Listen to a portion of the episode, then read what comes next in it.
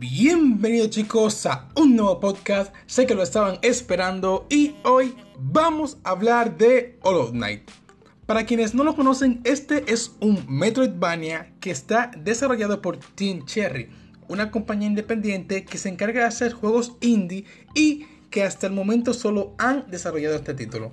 Vale, para, ¿qué es un Metroidvania y qué son los juegos indie? Normalmente un Metroidvania es un tipo de juego de aventura y acción que comparte características que lo hacen parecerse a clásicos como Metroid o Castlevania. De estos dos títulos que les mencioné, nace el concepto de Metroidvania. Muy bien, pero ahora, ¿qué son los juegos indie?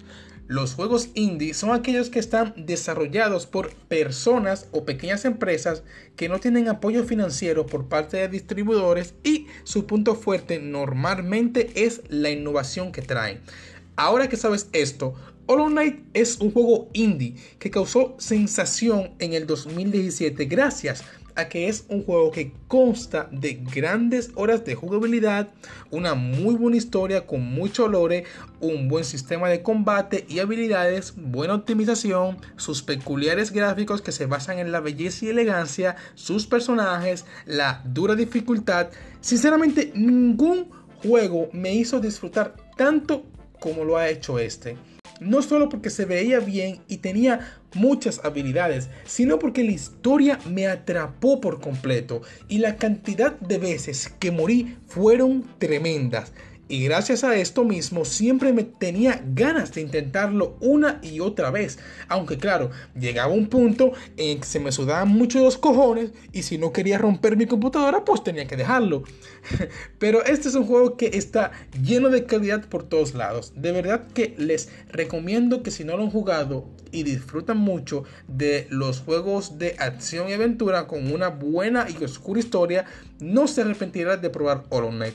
Lo único malo que puede tener es que su dificultad, que para mí no es un problema, es una buena dificultad y lo bueno de esto es que nunca perderás por culpa del juego. Si pierdes es por ti mismo y porque aún no eres lo suficientemente hábil.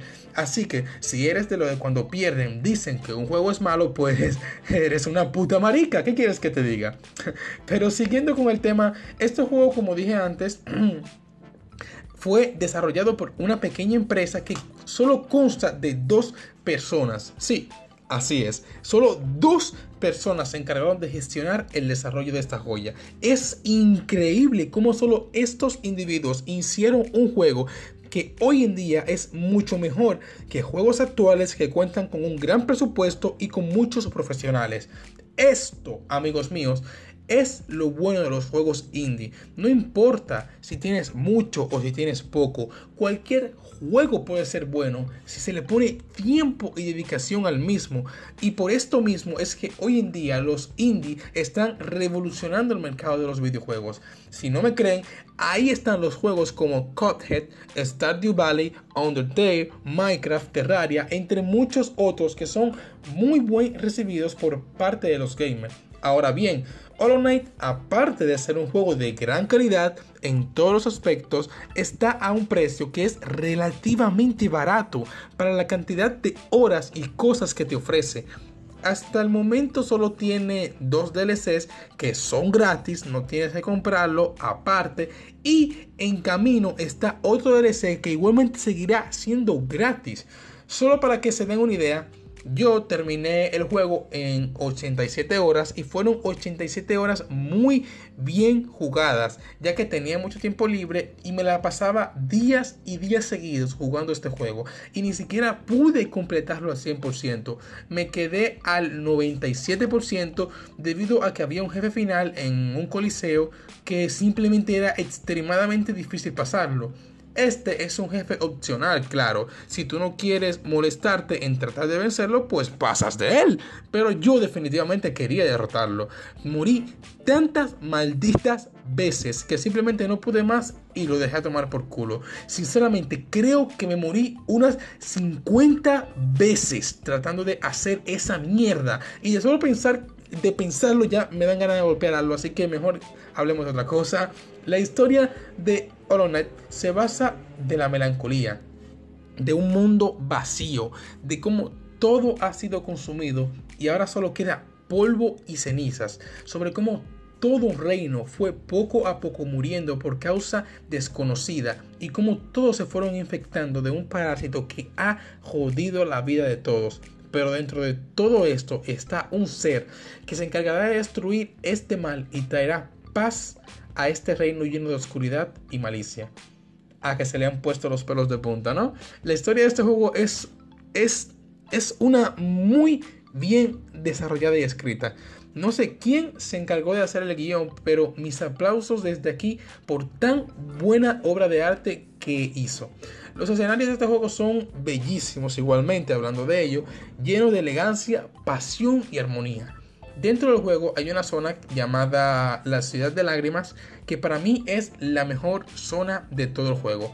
Esta es una ciudad que no deja de llover y puedes ver cómo la lluvia abraza toda la zona es que cuando estás ahí simplemente te dan ganas de pararte y a ver la ciudad, escuchar el sonido de la lluvia de gran calidad y la instrumental tan buena que acompaña todo esto. Yo mismo lo hice un par de veces.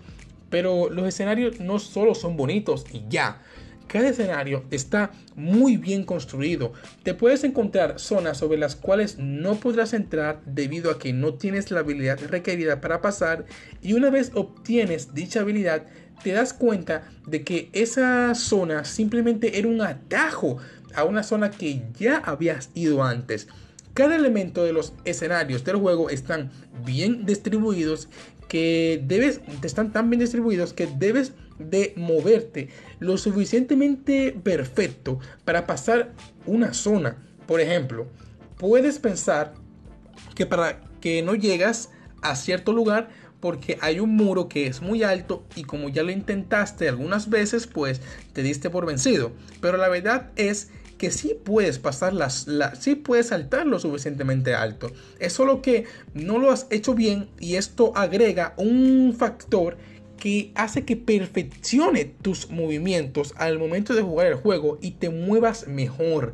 Con esto eventualmente hará que mejores y de esta forma no se te dificulte tanto el enfrentar a los jefes finales que hablando de estos mismos, el juego cuenta con muchísimos jefes finales que son tanto de la historia principal como jefes secundarios. Pero no importa contra cuáles jefes te enfrentes, ya que cada uno cuenta con su propia historia y su propia dificultad.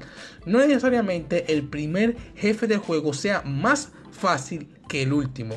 Esto depende mucho del mismo jugador y qué se le hace complicado y qué no. Pero el enfrentarte a cada uno de estos jefes es una experiencia complicada pero muy divertida sin lugar a dudas. En el transcurso del juego hay NPC que te ayudarán en el proceso de la historia, si bien ayudándote en el combate o vendiéndote materiales que te subirán tus stats o te darán una nueva habilidad. Pero fuera de esto, cada uno de estos personajes tiene su propio trasfondo. No solo están ahí para cumplir un papel, tienen su propia historia o su propio carisma que puede hacerte querer odiar a algunos podría pasarme horas hablando de este juego, pero creo que ya di a entender que todo lo que realmente este juego puede ofrecer para ti es calidad. Gracias por escuchar mi podcast, espero que lo hayan disfrutado y si quieren escuchar más de mí o ver los siguientes podcasts que seguiré sacando, pueden descargar la aplicación de Anchor, que es donde subo mis podcasts, y darme a favoritos para seguir viendo todo lo que publique en mi podcast. Se cuidan.